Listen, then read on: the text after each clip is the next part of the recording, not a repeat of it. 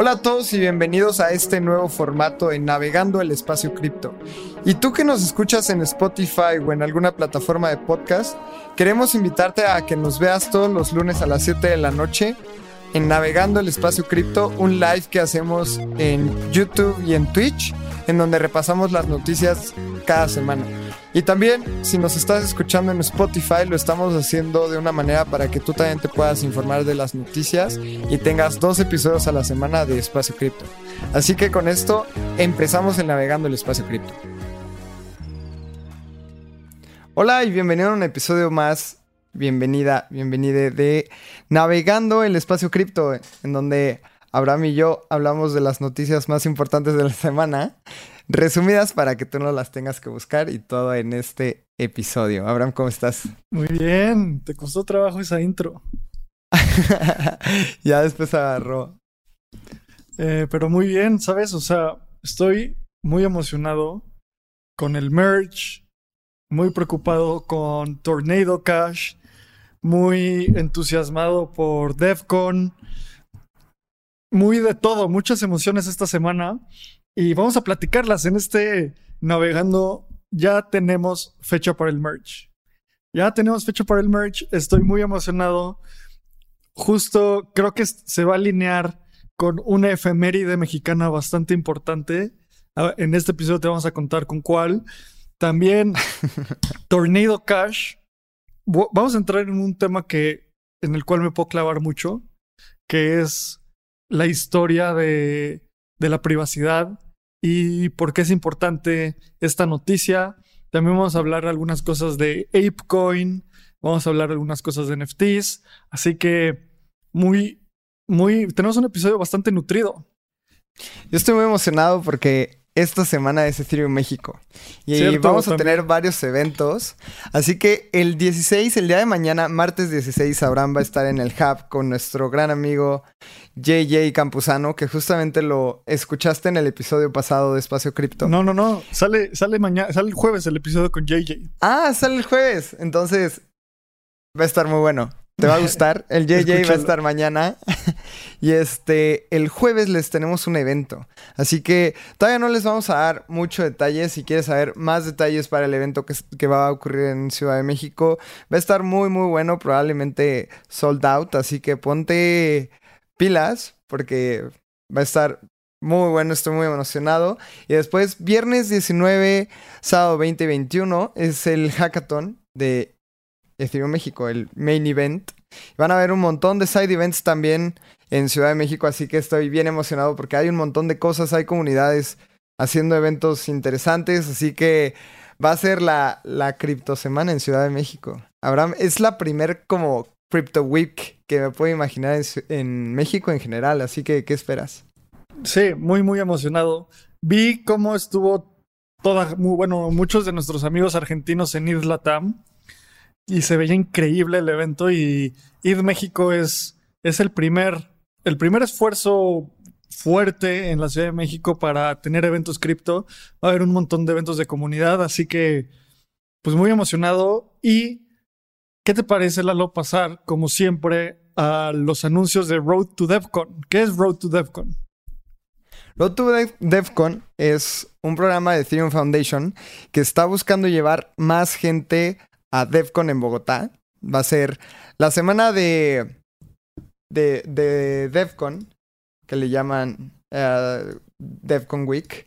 Va a ser del 9 al 16 y el, el, evento empieza del 11 al 15, así, del 11 al 14, así que esténse bien al pendientes porque Espacio Cripto también tiene ahí una sorpresa para todos ustedes con DevCon. Sí, y a ver, para la gente que no sabe qué es DevCon, DevCon es el Super Bowl de cripto es el Developer Conference de Ethereum. Ahí se publica lo, que viene en esta industria. Si, si estás en la industria, vas a tener que estar ahí. Yo no voy a estar ahí porque tengo un par de viajes planeados, pero aún así toda la gente que, que esté interesada en la industria tiene que ir. Los boletos están en alrededor de 600 dólares, pero vale la pena son eventos, siempre que yo voy a uno de estos eventos, regreso con mucho más información, con mucho más conocimiento y eso me emociona mucho.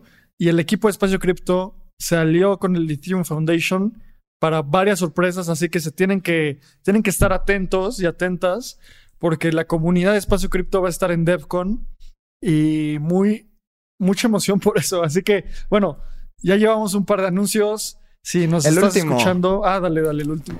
Último anuncio para conseguir tus tickets. Vienen dos olas, le están llamando waves. Ya se vendieron de la ola 1 a la 9, van a haber 10. Así que las últimas dos olas se abre el 23 de agosto a las 4 eh, de la tarde eh, UTC Time. Así que si quieres comprar un boleto, eh, agosto 23 y después, 6 horas después, va a salir la última ola. Así que muy probablemente el 23 de agosto vaya a ser tu última oportunidad para comprar boletos para DevCon. Y Espacio Cripto va a tener boletos también, así que pónganse al pendiente de las redes sociales de Espacio Cripto para saber cómo se pueden ganar una entradita a DevCon, que como dijo Abraham, no son baratas y ya estamos en las últimas, así que probablemente pueda ser tu última oportunidad para comprar tu boleto. Venga, pues bueno, iniciemos con las noticias de esta semana, Lalo. Bueno, y siempre empezamos analizando el precio, solo para saber en dónde estamos parados y que no te agarren curva. Entonces, de Bitcoin, Bitcoin en este momento está en un precio de 24 mil dólares y en la semana, en la semana ha tenido un incremento de 1.4%, en 24 horas 0.7% y en 14 días 3.5%. Entonces, pues Bitcoin eh, está en, un, en una racha un poco estable. ¿Y cómo has visto tú el precio de Bitcoin? Lalo, quiero pasar rápido por esto porque tenemos varias noticias súper importantes y hay que hablarlas en detalle. Yo creo que también el precio se ha movido mucho por el tema del merch. O sea, sabemos que Ethereum es el que va a tener el merch, pero eh, obviamente Bitcoin está un poco... eh, o sea, está en el ecosistema cripto y si el merch está moviéndolo, Bitcoin también se va a mover. Así que es por eso de que hemos visto las subidas de precio. Como dice Abraham, en los últimos días ha estado medio lateral, mientras que Ethereum sigue subiendo. Así que yo creo que es normal, lo vamos a estar monitoreando todas las semanas, pero me gustaría saber qué va a pasar días antes del merch. Hay muchos que están diciendo, eh, compra el rumor, vende la noticia, que es como un dicho muy, muy sabido en el ecosistema, que si es el rumor del merch, cuando pase el precio se va a caer. Muchos están diciendo que es un gran activo para, para tradear ahorita, así que si eres trader, felicidades, por fin tienes ahí volatilidad. Y si eres holder, pues al menos el precio ha estado subiendo las últimas semanas. Yo creo que todos estamos contentos desde ese aspecto y veamos lo que venga para las siguientes. Pero como dice Abraham, esta semana ha estado como muy lateral. Pues va, vamos a hablar de la cosa que nos está quitando el sueño a todas las personas que estamos en cripto y es Ethereum. Ethereum, el merge, Ether, ahorita vamos a hablar de la fecha porque es importante y entre, en, un, en 24 horas, bueno, más bien, primero, Ethereum, Ether, el, el asset ahorita está en 1902 dólares y en 24 horas ha tenido un, un cambio de 1.7% para abajo, pero en 7 días, 7.1% de crecimiento y 14. Y, eh, perdón, y en 14 días 16.3% también de crecimiento. Esto es algo súper, súper bullish. Y es el merge. Creo que no hay trades tan obvios en este momento como tradear el merge. Va a, ha tenido un incremento en 30 días, 40.4%. ¿Cómo ves esto, Lalo? ¿Cómo ves estos precios? Se me hace natural, como dices. Es la noticia más importante del ecosistema cripto en años. Y la gente está apostando es el merch. Ahora lo que estamos viendo es obviamente el tema de las tasas de interés a nivel macro, etcétera. Pero en el ecosistema cripto estamos bien contentos por el tema del merch, que es cuando la cadena, bueno, cuando Ethereum pasa de, proof of eh, work a proof of stake, o sea, deja de minarse con electricidad eléctrica. Y pues esto obviamente hace a Ethereum un activo más verde. Va a ser algo interesante a ver en el ecosistema cómo se desenvuelve. Y pues si el merch todo sale bien, probablemente esa compra que hicimos por debajo de los mil dólares hace un mesecito, yo creo que va a ser una de las mejores compras de la historia. Pero obviamente hay que ver cómo se desenvuelve. Todo apunta a que va a pasar sin problema.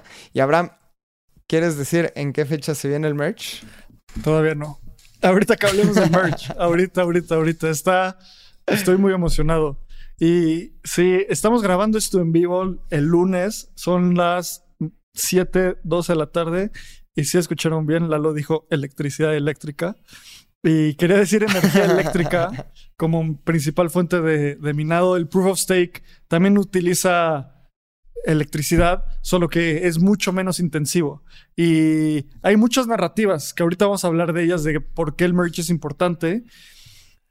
Pero primero quiero entrar con uno de las una de las noticias más importantes del año y, de la, y más que van a tener un mayor impacto en el mediano y largo plazo de, de esta industria. Así que podemos entrar con eso, Lalo. Pues primero, ¿Qué es lo que está pasando? ¿Quieres dar la noticia, Lalo?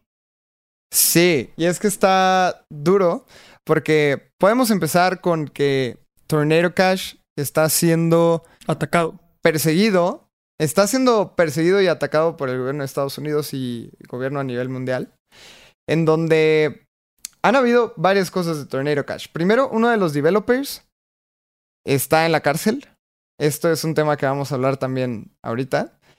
Y en Estados Unidos prohibieron el uso de Tornado Cash y dijeron que iba a ser perseguida la gente que utilizara Tornado Cash. También Aave ha suspendido todas las cuentas y eso es una de las cosas que más me gustaría hablar. Aave ha suspendido las cuentas que han interactuado con el protocolo de Tornado Cash o que han interactuado con activos, o sea, con Ether, que ha estado dentro de Tornado Cash. Entonces hay varias cosas de Tornado Cash. Abraham, platícanos qué es Tornado Cash y por qué es tan importante esto. A ver, eh, les voy a explicar o les voy a contar por qué Tornado Cash tiene... ¿Qué está pasando? Para empezar. Primero, la, noticia como tal es el, el Departamento del Tesoro de los Estados Unidos sanciona Notorious Virtual Currency Mixer Tornado Cash. Tornado Cash es una herramienta que se utiliza para proteger la privacidad en las transacciones. Cómo funciona un mixer, y bueno, ahorita explico cómo funciona. El punto es que el Departamento del, Tesoro puso a Tornado Cash, que es software, es un bien público, son contratos inteligentes, los puso en una lista de sanciones para en los cuales las personas que interactúen con los entes que estén en esta lista de sanciones podrían pasar hasta 30 años en prisión. ¿Ok? Entonces, ¿quién está en esta lista de sanciones del Departamento del Tesoro de los Estados Unidos? Están terroristas, agencias de narcotráfico, Corea del Norte, diferentes grupos de Corea del Norte, y ahora, por primera vez en la historia, hay líneas de código en esta línea de sancionados. Este es el primer punto y me da, no sé, me, no lo puedo entender. ¿Por qué? Porque he, leído y consumido mucho contenido para darles a ustedes la mejor información y esta es la primera vez que pasa que un bien público está en una lista de sancionados. ¿Y por qué? Porque solo grupos o personas morales o personas físicas podían estar en esta lista de sancionados, o sea, grupos terroristas como tal, no software, no código. ¿Y por qué esto es tan importante? Porque están metiendo un bien público, algo que nadie tiene control sobre eso. Es como si metieran a la lista de sancionados la carretera Laredo Nuevo Laredo, porque por ahí pasan cientos de toneladas de droga. No se puede hacer eso. O sea, es. No puedes prohibir un bien público. ¿Qué es un bien público? Es algo que no tiene dueño, que cualquier persona pueda acceder y que le devenga algún beneficio. Es como prohibir antenas de internet porque los criminales las utilizan, o bueno, antenas de telecomunicaciones porque las criminales, los criminales los, los utilizan para mandar mensajes. Es como prohibir los coches porque la gente, bueno, es algo de ese estilo, ¿sí me entienden? Es es algo un poco ilógico. es que además es algo que no se puede controlar. Porque es como si te dijeran, no puedes ver árboles. Es como, evidentemente los voy a ver y voy a interactuar con ellos. Y el problema ha sido de que nunca sabes o, es muy difícil de saber cuando estás interactuando con dinero que haya pasado por Tornado Cash. Entonces también estas son medidas muy tontas. Es como si te dijeran, no puedes recibir efectivo. O no puedes recibir billetes de 20 pesos. Exacto. Exacto. Entonces, vamos a, vamos a continuar explicando un poquito de cómo funciona Tornado Cash. Y Tornado Cash, cómo funciona, cómo funciona un mixer, por eso su nombre de tornado, es tú mandas una, una dirección o bueno, una transacción que puede ser de punto 1, 1, 10 y 100 ethers. Cuando mandas esa dirección, se genera, bueno, se utiliza como eh, criptografía bastante elegante y cuando tú mandas esa transacción te dan un voucher diciendo tú tienes punto 1, 1, 10 o 100 ethers.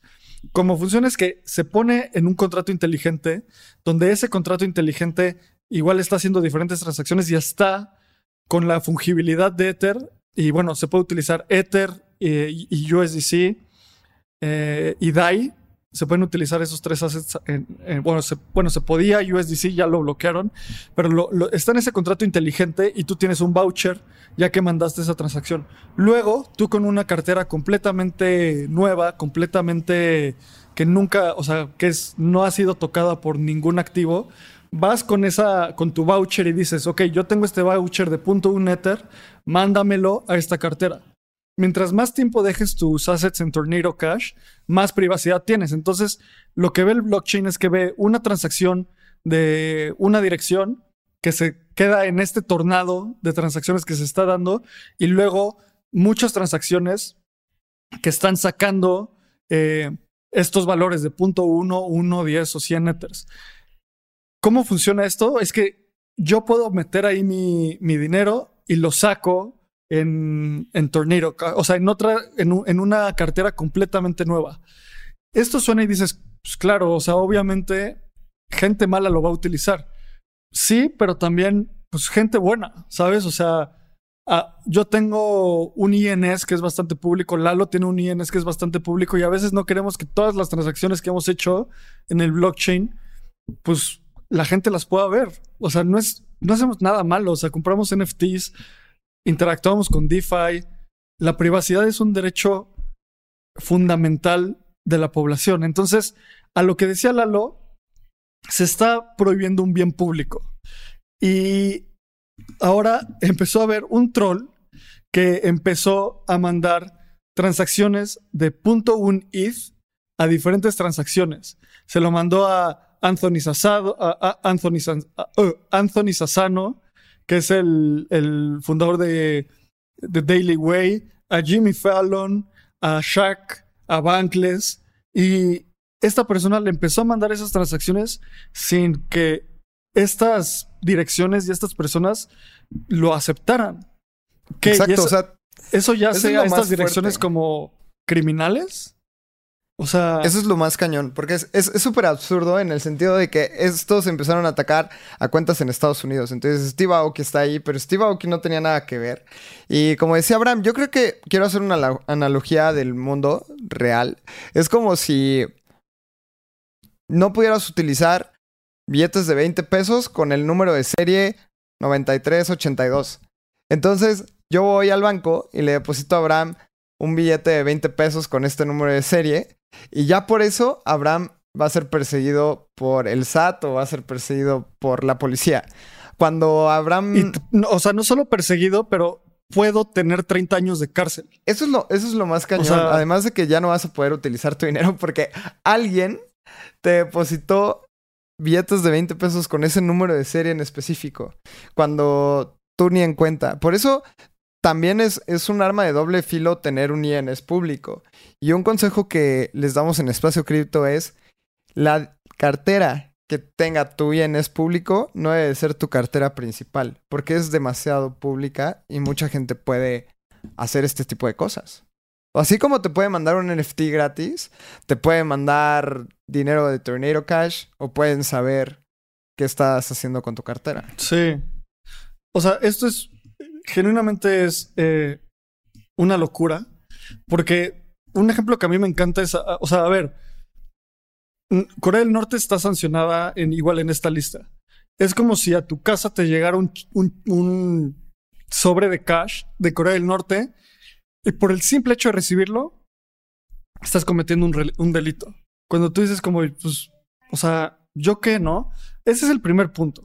Ahora vamos a hablar en, este, en el siguiente punto que es que el Departamento del Tesoro está teniendo una lucha real en contra de la privacidad. ¿Y, por qué esto es tan importante? Porque ya arrestaron a un desarrollador, arrestaron a un desarrollador por, por generar Tornado Cash. Entonces, arrestaron a alguien que hizo código open source porque va en contra de los de lo que el gobierno de los Estados Unidos entiende. Y esto es un riesgo brutal. ¿Por qué? Porque, Lalo, ¿qué es el código? Es un bien público. Es... A, mí, a mí lo que me desespera y se me hace muy estúpido es que, por ejemplo, este developer que estaba en Holanda ya está en la cárcel, pero Do Kwong, el creador de Terra, está en su casita pensando en la siguiente estafa que va a hacer. Esas son las cosas que más me molestan. O sea, estás buscando progresar de una manera y dar privacidad a la gente y te vas a la cárcel pero estafas gente y te robas muchísimo dinero y no te hace nada. Eso es a mí lo que más impotencia me da, que estás luchando contra... O sea, le das más importancia que la gente no tenga privacidad a que gente estafe a tu gente. Eso es lo que más impotencia me da. Sí. Y, la otra cosa es, lo, que quiere decir es, el código, el código abierto es un, es un bien público y más que un bien público, hay precedentes que el código es speech, el código es lenguaje, el código es narrativa. Si tú prohíbes código, estás prohibiendo la libertad de expresión. Y no lo dice Abraham Cobos, lo dice las leyes de los Estados Unidos. Hay unos casos que cada de vez en cuando los reguladores de los Estados Unidos intentan luchar contra la criptografía y la privacidad. Cuando empezó el Internet, muchos reguladores quisieron prohibir tener protocolos de encripción en el Internet. Y decían, los protocolos de encripción son, van a ser para terroristas, narcotraficantes, gente que hace pornografía infantil y todas esas cosas. Y la verdad es que sí, o sea, esa gente utiliza esas cosas para cosas muy malas, pero tú también, cada vez que compras en línea, utilizas encripción de altísima tecnología para que nadie en el Internet vea los números de tu tarjeta de crédito más que tú. Para mandar mensajes cifrados en WhatsApp. Para mandar mensajes cifrados en Telegram. Entonces la privacidad no es algo malo. Los códigos de encripción no son algo malo. Y en este momento los reguladores están levantando una guerra en, contra de los, de los desarrolladores que hicieron estos protocolos. Esto va a ser algo que nos va a tomar mucho tiempo de combatir y mucho tiempo para ver hasta dónde se lleva. Que hayan arrestado a un desarrollador por hacer un bien público es, o sea, genuinamente me enoja porque es la guerra en contra de DeFi. Y como vi muchos tweets y mucho, muchos comentarios alrededor de esto que decían, o sea, generalmente en una verdad, primero se ríen de ti, luego te luchan y luego la aceptan, ¿no? Y este es el momento donde nos están luchando, o sea, donde están luchando contra, contra la privacidad. Y si pueden prohibir un protocolo de código abierto, ¿qué es lo que sigue? Porque ya prohibieron Tornado Cash y obviamente en ese momento Circle, que es la empresa detrás de, de USDC, congeló un par de, carteras y de assets que estaban en ese momento en Tornado Cash. Había 75 mil dólares en Tornado Cash, 75 mil USDCs en Tornado Cash. Pues la gente se puede olvidar de ellos. O sea, la persona que los tenía porque USDC los, los, los, los bloqueó. Y es un trade-off bastante obvio. Para Circle es 75 mil dólares y un par de personas enojadas. O, cerramos el negocio. Y exacto, o sea, y, yo soy muy adepto de empujar privacidad, pero también hay batallas que tenemos que luchar y, y USDC es un, un primitivo fundamental en, en el espacio cripto. No podemos, o sea, por más que seamos súper adeptos a la privacidad y a todas estas cosas, esta es una batalla que USDC tenía que perder, bloquear esas cuentas. Entonces, lo mismo pasó con AVE, lo mismo pasó con DYDX. O sea, si tú tenías fondos o te depositaron un monto pequeño de Tornado Cash en ETH, olvídate de utilizar AVE en tu vida, olvídate de utilizar DYDX. Y también entiendo estas empresas, o sea, como dice Abraham, no se van a poner a pelear contra el gobierno de Estados Unidos y más bien van a querer operar compliance friendly. Y estos dos protocolos, o sea, AVE y DYDX han sido muy apegados a las leyes de Estados Unidos. Y al final de cuentas, poco a poco el gobierno de Estados Unidos está metiendo muy en contra de la privacidad de la gente. Yo creo que es igual de grave a que hubieran arrestado en el 97 un desarrollador que estaba haciendo cosas con el, el World Wide Web. O sea, así de grave se me hace. Y es atentar contra la libertad de expresión. ¿Cuándo, alguien más se va a atrever a desarrollar código eh, que genere privacidad? O sea, se la van a apresar dos veces porque si no el Departamento de Estados Unidos te pueden cerrar 30 años, si no es que más. Sí, o sea, y, genuinamente 30 años, sí. O sea, la, lo que van a hacer, meter a Shaq, a Jimmy Fallon, Anthony Sassano, a David y Ryan de Bankless a la cárcel por interactuar con este protocolo cuando no les pues ellos ni la debían ni la temían y les va a caer la voladora del Treasury. O sea... Esto es un claro entendimiento de que el Departamento del Tesoro de Estados Unidos no sabe mucho sobre cripto. O sea, nunca pensaron en esta consecuencia. En verdad nunca lo pensaron. O sea, ¿quién más está en esta lista de, de gente sancionada o de entidades sancionadas? Cosas como el Lazarus Group, que es un grupo de hackers de Corea del Norte. En ese nivel están poniendo a Tornado Cash, que de nuevo es una pieza de código operada por contratos inteligentes que ningún humano puede manejar. Es un bien público, no puedes poner un bien público ahí. Pero bueno, a ver hasta dónde nos lleva esto. Eh, les vamos a seguir informando. La privacidad es súper importante y la, la privacidad es una de esas cosas que no es importante hasta que la pierdes. ¿Qué pasaría? Y como decían los cypherpunks, la privacidad no es algo que yo tengo para prohibirle a los demás que se enteren de mi vida. La privacidad es mi derecho de expresarle a los demás de una forma pública lo que yo quiero que sepan de mí. ¿Por qué todo el mundo debería saber dónde vivo? ¿Por qué todo el mundo debería saber mi cuenta de banco, cuánto dinero tengo? Es, algo, es un derecho humano la privacidad y que el gobierno de Estados Unidos esté atentando contra esto va a ser algo que va a generar un precedente súper importante. Así que, bueno, ya hablamos 20 minutos de esto. Es la noticia, es una de las noticias más importantes del año. Ahora vamos a otra de las noticias, pero esta es una noticia feliz, igual de importante. Ethereum ya tiene fecha para el merge. Y bueno, es tentativo porque esto depende del último bloque en Ethereum que, se puede minar, dependiendo de la dificultad total. Así que no es una fecha exacta, pero es muy bien estimada. Y va a ser entre el 15 y el 16 de septiembre. Así que para los mexicanos vamos a poder dar dos gritos y lo vamos a celebrar doble. Yo estoy muy emocionado porque en verdad son una de las cosas más importantes del ecosistema cripto, desde la creación de Ethereum, desde el Genesis Block de, de Bitcoin, así de importante va a ser. Abraham. Sí. A ver, el merge.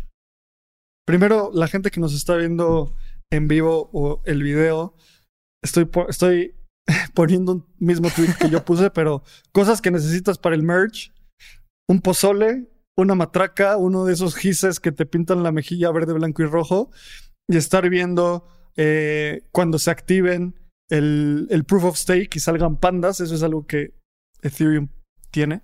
Entonces, en esas fechas todos vamos a estar haciendo eso en México, echándonos un pozole mergeado y explicando un poco del merge. Es el primer paso hacia el roadmap de escalabilidad de Ethereum.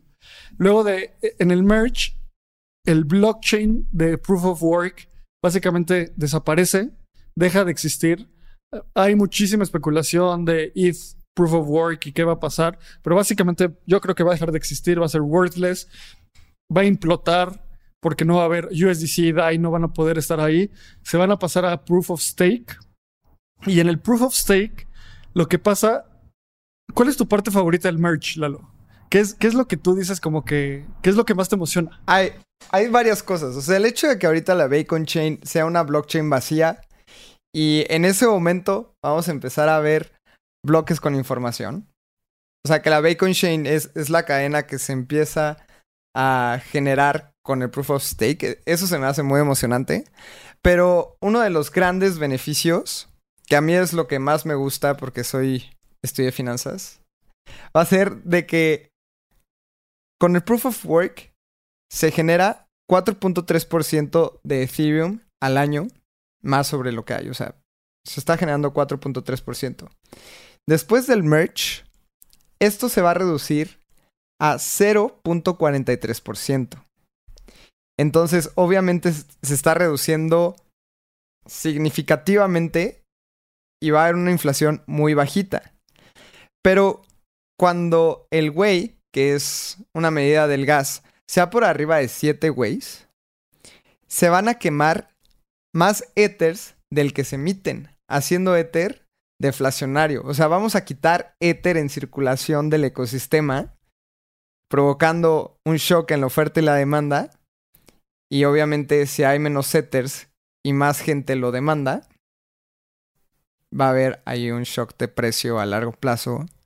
Que es a mí de las cosas que más me gustan y es de las cosas que los usuarios van a estar, los usuarios finales van a estar más beneficiados. ¿A ti qué es lo que, lo que más te gusta? Porque yo creo que tenemos perspectivas muy diferentes. Mira, a mí me encanta eso porque la emisión de... La inflación de Ether se reduce 85%. Y eso es como... Tiene el mismo impacto de tres halvings. Entonces, lo que Bitcoin vive en 12 años, Ether lo va a vivir en un día, de un momento a otro. Y un juego económico muy simple es que va a haber la misma demanda o hasta más demanda con mucha menor oferta lo único que puede pasar es un incremento en el precio. Cuando hemos visto algo similar? En el bull market pasado llegó un momento en el cual PayPal activó la compra de Bitcoin, Cash App activó la compra de Bitcoin y entre esas dos entidades estaban comprando más Bitcoin del que se minaba. La única forma de que se pudiera, de que eso fuera sustentable, es que lo compraran a un precio superior al del mercado. Y eso fue uno de los principales factores que que creemos impulsó el bull market. Obviamente es imposible saber exactamente qué pasó, pero eso fue un valor fundamental que, impactó el bull market. Y, cuando pasa esto en el merge, la reducción del 85% va a tener un impacto económico brutal. Me encanta eso. Y la segunda parte que es, este es un, impacto económico fundamental, la reducción de, de la emisión del 85%. Y también en ese momento Ether al migrar a Proof of Stake se convierte en un blockchain verde. Reduce 99% sus emisiones. Y creo que esa narrativa no está, no está priced in yet. Que el, ecosistema más importante de, Web3, que es Ethereum, entre DeFi, NFTs, gaming, todo lo que viene, que está casi todo montado, montado en Ethereum, se vuelva un activo con, o sea, carbon neutral y amigable para el medio ambiente, puede hacer que empresas y grandes, grandes instituciones compren Ether para tener en esta narrativa de ESG, que es Environmental, ESG e es Government, Environmental y, ay, no me acuerdo la, la S, ahorita la investigamos, pero básicamente son activos que tienen, que son coeficientes y tienen un impacto positivo. En el momento en el que nos, convertimos en eso, mucha gente puede volver a, a comprar Ether, que ESG es Environmental, Social and Governance. Entonces, tiene todo este impacto y puede tener un crecimiento súper importante. Y lo que decía de, de, las diferentes fases, el merge es la primera. Luego viene The Search, The Verge, The Purge y The Splurge, que más adelante vamos a hablar del, del mecanismo, de qué quiere decir cada una. Básicamente, es el, eh, el merge es el primer paso para hacer a Ethereum un blockchain ultra escalable, que es súper bullish. Para Hay muchísimas cosas que están pasando que a mí se alinean con un momento histórico. O sea, realmente creo que va a ser momento histórico para para la sociedad en general. Hay un libro que estoy leyendo que se llama The Changing World Order de Ray Dalio, que es como el, el, cambio de orden en el mundo. Y justamente habla de que en estos momentos vamos a ver un, un cambio a nivel global y un cambio muy fuerte en economía. Y la gente piensa que probablemente sea China, o sea, que China tome el primer lugar en este en este orden económico, porque Estados Unidos lo ha venido haciendo y puede haber un cambio. Pero también lo que se está diciendo es que el poder económico va a venir de una moneda más fuerte. ¿Qué sucede si ese, esa moneda más fuerte sea cripto? Ya sea Bitcoin, sea Ether. Lean el libro, está muy bueno. Yo creo que estas son de las cosas que pueden impactar muchísimo para que Ethereum lo sea o Bitcoin lo sea que sean deflacionarias, que sean descentralizadas, que no tengan un poder de gobierno, que unas cuantas personas no lo puedan tirar, eh, que todos seamos parte de ello. Entonces, estas cosas son demasiado positivas para el ecosistema, que, que sea deflacionario en verdad es de las cosas más importantes en un activo. O sea, se está convirtiendo en un oro, así como Bitcoin lo es. Ethereum es el ultra sound money. Y lo hemos visto en muchísimas cosas. Cuando hay mucha demanda y poca oferta, es un shock de precio. Y son de las primeras cosas que ves en la prepa de economía. Entonces, ¿por qué esta vez va a ser diferente? Yo creo que va a ser tan, tan del libro que que el precio a largo plazo se va a ver súper impactado y aquellos que compraron en el último dip debajo de los mil dólares les va a contar a las generaciones pasadas, así como nuestros abuelitos nos, nos contaban que compraban oro baratísimo. Va a ser, va a ser muy interesante. Estoy muy emocionado. Yo creo que nuestros papás compraron real estate, nosotros puede, puede que sea cripto. Ether. No cripto, eh, pero bueno. El maxi. Eh, ahorita no, no, no soy Maxi, la neta, pero la narrativa, estoy, la siguiente semana vamos a publicar un, una pieza en nuestro newsletter, suscríbanse, y ahí voy a resumir el bullish case del merge con, con algunos análisis bien, bien simples. Eh, el otro dice esta cuenta, con el merge, Ether tiene casi la misma emisión anual que Bitcoin. Y eso es súper bullish porque hoy Ether tiene una mucha mayor inflación. Entonces, eso más la narrativa de ESG, más la narrativa, o sea, el primer paso hacia la escalabilidad. En el corto plazo veo un super rally para Ether. Obviamente nada es consejo de inversión, haz tu propio research, es, es, riesgoso. Solo yo veo como los fundamentales y como saben, yo no soy ningún trader, pero soy inversionista invierto con una tesis fundamental. Así que el merge tiene fecha. Nos lo, vamos a echar comiendo un pozole con una matraca y un his de, tricolor. Y vamos a la siguiente noticia. Creo que esto es, es también súper interesante que Reddit va a empezar a utilizar Arbitrum Nova para los, los puntos de comunidad que tiene Reddit. Si has utilizado Reddit, son foros está el R eh, eh, México Financiero, R Criptomemes, un chorro de cosas. De cualquier tópico, Wall Street Bets, ahí nació Wall Street Bets, tienes toda la razón. Y si tú comentas y eres parte de la comunidad, te dan puntos. Y lo que va a hacer Reddit es que va a migrar esos puntos a Arbitrum Nova, que es un layer 2 de Ethereum. Y creo que esto es super bullish porque es un layer 2 optimizado para non-financial use cases. ¿Y por qué es tan importante un Layer 2 que no está optimizado para casos de uso financiero, sino para otro tipo de casos de uso? Porque tal vez no necesitas una seguridad tan grande, puedes sacrificar un poco de descentralización y reducir muchísimo los costos de las transacciones, manteniendo la, la ejecución que Arbitrum ya tiene. Entonces, está el, el chain de Arbitrum One, que es el que amamos y hemos usado para DeFi. Lalo el otro día, bueno, hace como, no me acuerdo, como cuatro meses me dijo, quiero aprender Arbitrum, haz una cartera y te voy a mandar assets. Y yo, ok. Y lo empezamos a usar. Eh, esto es otro blockchain, o bueno, este es otro layer 2, que es Arbitrum Nova. Eh, ¿Cómo lo viste, Lalo? Se me hace un punto de validación muy interesante para NFTs. Y ahorita te mandé ahí un link, a ver si lo puedes poner. Porque son los NFTs de Reddit. Entonces, entras y tiene este como no sé, me recordó a Tibia. Si, si alguien jugó Tibia, se parece mucho como a las moneditas de Tibia. Y justamente son los NFTs oficiales de Reddit que se vendieron como por 100 Ethers en promedio. Y cómo funciona, vamos, vamos a leerlo un poco. Es, eh, visita la sección de, de Reddit de avatar, puedes generar tu eh, avatar puedes comprar en OpenSea. O sea, justamente aquí dice, eh, cómpralo en subasta en OpenSea. Claimea tu Crypto Snoo y conviértete en un owner de NFTs. Entonces, justamente es esta comunidad de Reddit y voy a buscar el número de usuarios. Probablemente es una de las 10 páginas más visitadas de Internet. Es un foro demasiado importante en donde la gente va a poder interactuar. Se va a empezar con el foro eso, eso se me hace muy interesante porque lo quieren lanzar para, para videojuegos con Fortnite y Crypto. Entonces vamos a ver cómo el mundo de Fortnite adopta los NFTs, el mundo de Arbitrum.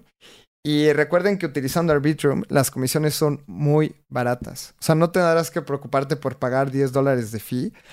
Normalmente están en centavos, o sea, un centavo de dólar pasar NFTs en, en Arbitrum. Así que va a ser, va a ser una noticia súper interesante. Ahorita Abraham ya se está creando su avatar de Reddit y eso podría ser un NFT y después ser parte de la comunidad.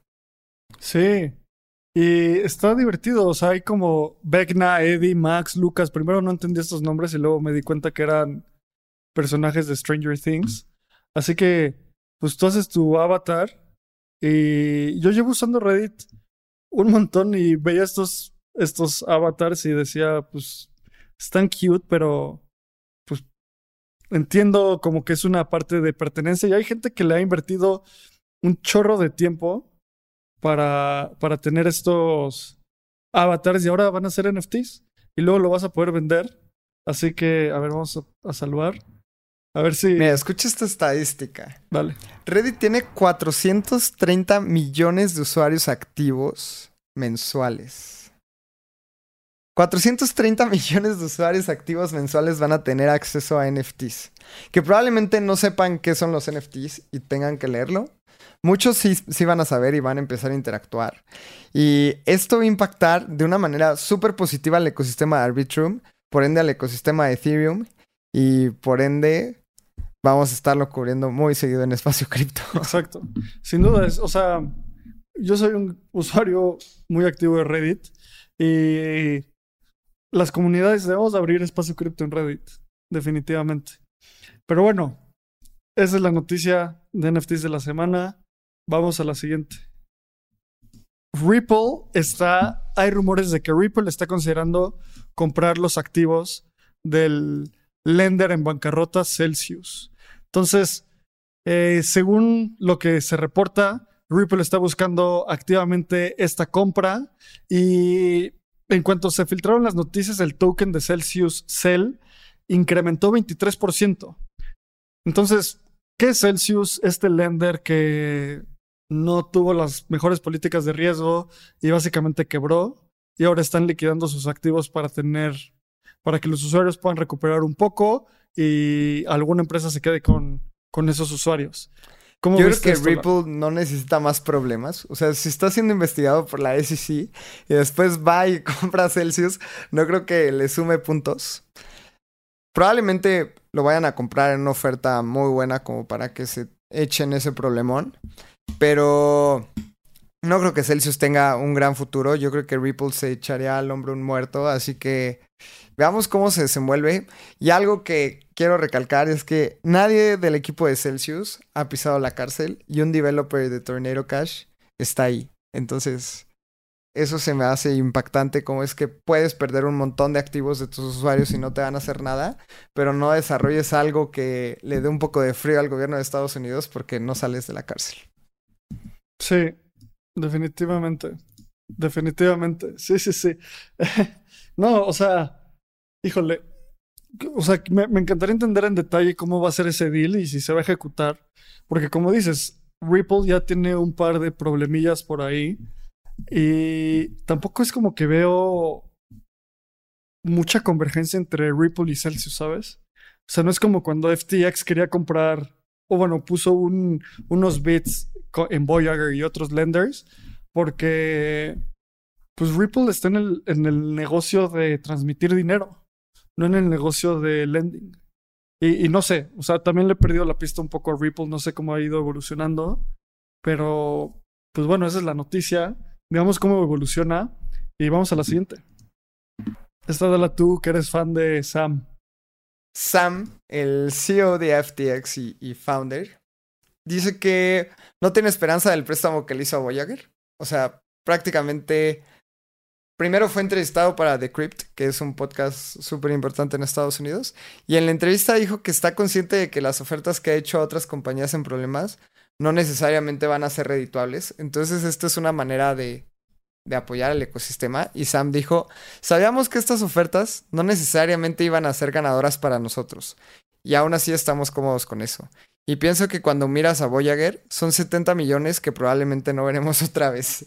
O sea, eso dijo Sam eh, en una declaración pública Extendió una línea de crédito de 70 millones a Voyager cuando se declaró en bancarrota tras la caída de Three Arrows Capital, que son otras personas que no han pisado la cárcel, y sí un developer de Tornado Cash. Y eso lo voy a recalcar cada vez que veamos gente scammer que no ha pisado la, la cárcel. Y también Sam asegura que el trato que, ha hecho con BlockFi ha sido mucho más positivo y ahí se espera algo mucho más interesante. Así que vea BlockFi mucho mejor que Voyager. Y Sam también dijo, conseguimos llevarlos a un lugar donde realmente están fuertes desde una perspectiva de su balance sheet, donde podrán continuar operando a todo vapor con exceso de capital para los activos de sus usuarios. Así que BlockFi tiene la bendición de Sam, no tanto Voyager. Sí, pues bueno, creo que diste la noticia muy bien, o sea, también creo que hay muchísima neblina en este tipo de, anuncios, noticias y análisis, porque obviamente Sam va a decir que tal vez no era lo mejor para FTX y para Alameda, pero era bueno para la comunidad. En el largo plazo, quién sabe qué pase. Y de nuevo, lo más importante de esto es que las usuarias y los usuarios que tuvieron sus activos en Voyager los recuperen. Eso es una de las grandes ventajas de tener una empresa privada a una pública, ¿no? que si es tu dinero y no le tienes que responder mucho a gente, ahí van 70 millones. A comparación de una empresa pública que se tendrá que pasar procesos y procesos, ¿no? Y nunca lo vamos a ver. Coinbase nunca pudo, o sea, ¿por qué Coinbase no puede hacer nada de esto? Porque el escrutinio al hacerlo como una empresa pública es tanto que si, si siquiera lo pensaron, el solo due diligence y procesos legales internos les tomó lo suficiente como que para que el deal ya no jalara, ¿sabes? Entonces, es un muy buen punto. Por eso Binance y FTX ahorita están sacando los billetes para ver qué compra. Te puedes mover más rápido cuando eres una empresa privada. Y lo hemos visto, por ejemplo, en Virgin, que es super web 1, pero ellos nunca quisieron salir público. Sí, web y cero. se han movido mucho más rápido, han innovado muchísimo más rápido. Y, por ejemplo, ahorita tienen viajes espaciales y lo sacaron antes que Amazon.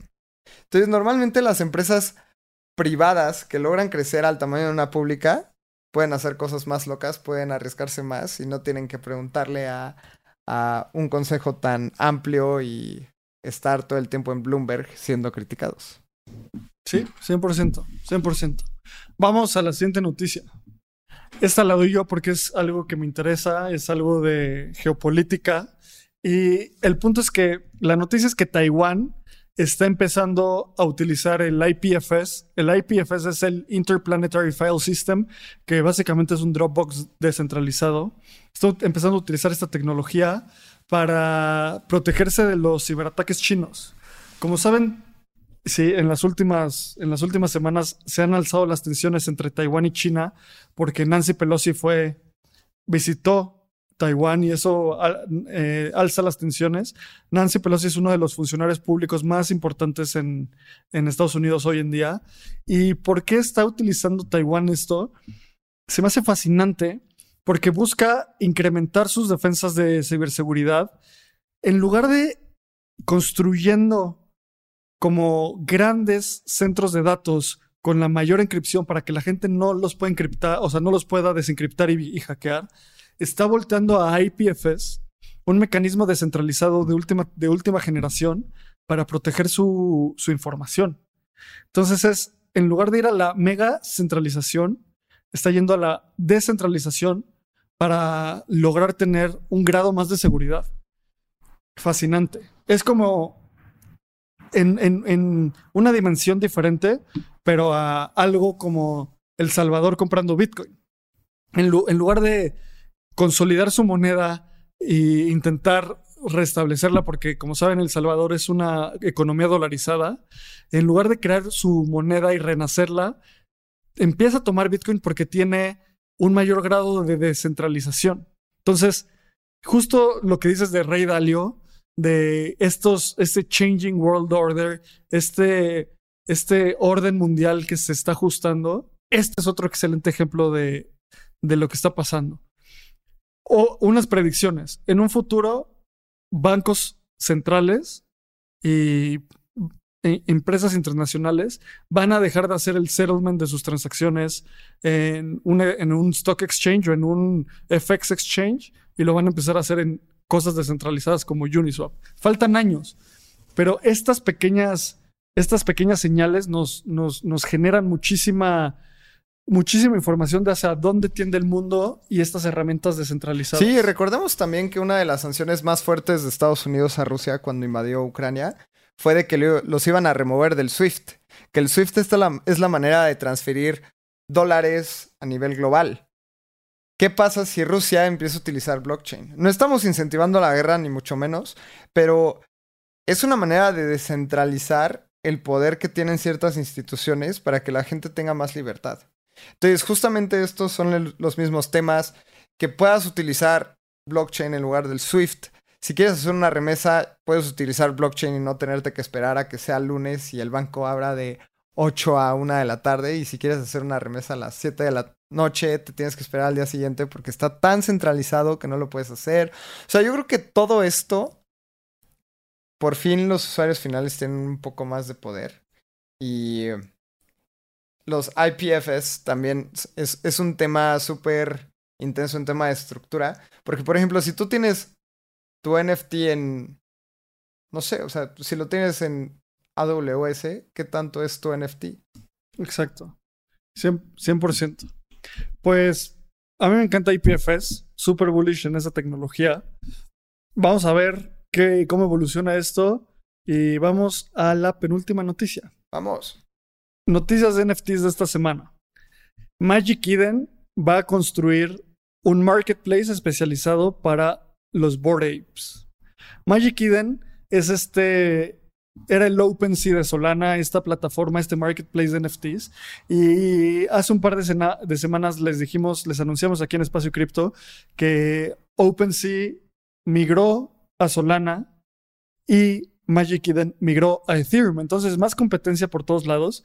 Como siempre decimos, las únicas personas que se benefician de eso son ustedes, tú, Lalo, yo, la comunidad de Espacio Cripto, las usuarias y los usuarios que todos los días o frecuentemente utilizamos estos productos. Y Magic Eden va a ser un marketplace especializado para Ape y los Ape Coins. ¿Cómo ves, Lalo? Yo creo que es un movimiento inteligente de Magic Eden porque el 90% de los proyectos de NFTs han muerto en este bear market y creo que es algo súper natural que un montón de proyectos de NFTs murieran y se están acercando al proyecto de NFTs más exitoso de la historia para decirles, oigan, regálenos tantito volumen y vamos a lanzar algo cool en Ethereum. Así que se me hace un movimiento muy natural, o sea, bien pensado. Ahora, esto toma cada vez más fuerza para ApeDAO. O sea, la gente que tiene un boy de Ape y tenga ApeCoin y todo este rollo, pues está teniendo más poder de decisión porque prácticamente poseen, no sé, el 20%, no quiero hablar, pero yo creo que una gran cantidad del volumen de los NFTs totales. Sí, sí, sí, 100%. Y, y me encanta cómo lo, pose, lo pone Magic Eden. Dice que van a reducir en 75 puntos base su, el fee a la comunidad. Eh, entonces, eh, el fee es 1.5% menos el 0.5% si tú tradeas con Ape, menos 0.25% para todos los, los, que ya tengan un Board Ape, un Mutant Ape o un Kennel Club. Eh, entonces, literalmente están cortando, van a cortar los fees a la mitad para los usuarios y las usuarias que, que traden en el marketplace especializado de Magic Eden para los Board Apes. Creo que algo que me encanta de este tipo de productos es que nadie puede parar a Magic Eden de hacerlo. ¿Sabes? O sea, si los Board Apes no les late, va a ser como, pues bueno, ni modo, lo vamos a construir de todas formas. Eso es la interoperabilidad de, de, de los NFTs, de DeFi, de Ethereum.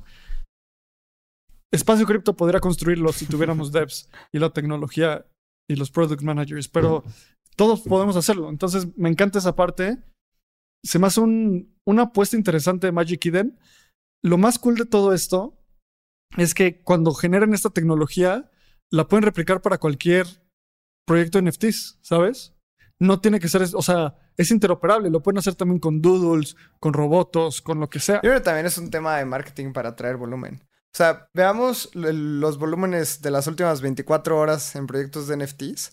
El top 3 son proyectos de Boyd Apes. O sea, está ORD The Other Side, que, que es el metaverso de Yuga Labs. Está Boyd Ape Yacht Club. Mutant Ape Yacht Club, que entre los tres tienen más de casi 1500 setters.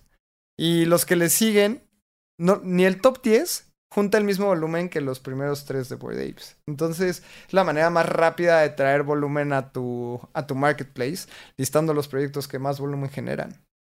100%. 100%. Ese es un, muy buen cacho. Ahorita estamos viendo los... Eh, el volumen y como dices, es Board Ape, eh, los CryptoPunks que también es de Yuga Labs. Eh, entre Board Apes tiene 38 millones en una semana. Yuga eh, CryptoPunks 38 millones y el que le sigue es Moonbirds con 6 millones.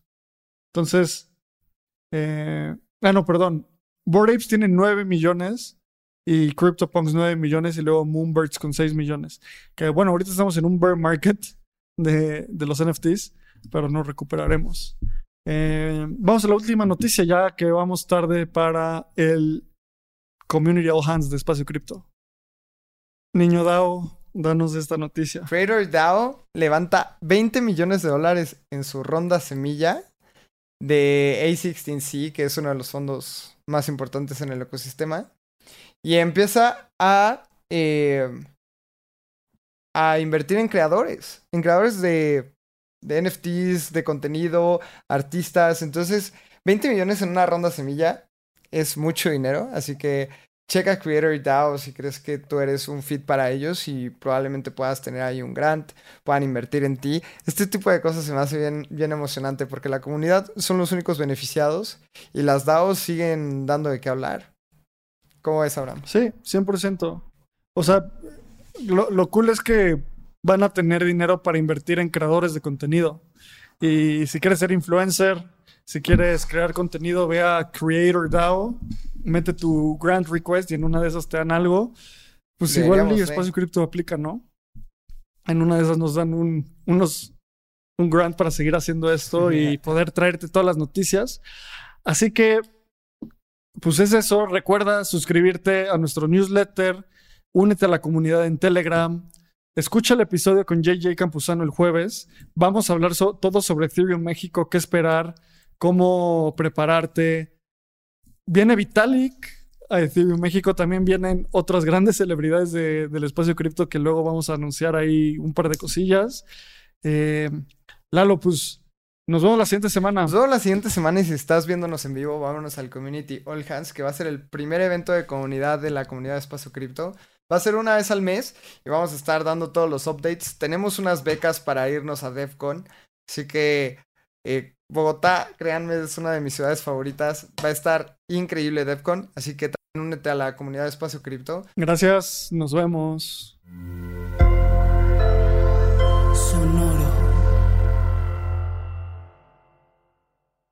Este guion de Mundo Futuro lo escribió una inteligencia artificial. Imagina un mundo donde la tecnología se convierte en una extensión natural de nuestras vidas. Donde cada experiencia se eleva a niveles inimaginables de simplicidad. Un mundo donde los límites se desdibujan y las ideas se hacen realidad con un solo toque. El mundo cambiará más en los próximos 10 años que en los últimos 100. Yo soy Jorge Alor. Yo Mario Valle. Y yo Jaime Limón. No te pierdas Mundo Futuro, el principio del fin. Disponible en cualquier plataforma de podcast. Mundo Futuro, Mundo Futuro. With the Lucky Land slots, you can get lucky just about anywhere. This is your captain speaking. Uh, we've got clear runway and the weather's fine, but we're just going to circle up here a while and uh, get lucky. No, no, nothing like that. It's just these cash prizes add up quick. So I suggest you sit back, keep your tray table upright, and start getting lucky. Play for free at LuckyLandSlots.com. Are you feeling lucky? No purchase necessary. Void where prohibited by law. 18 plus terms and conditions apply. See website for details.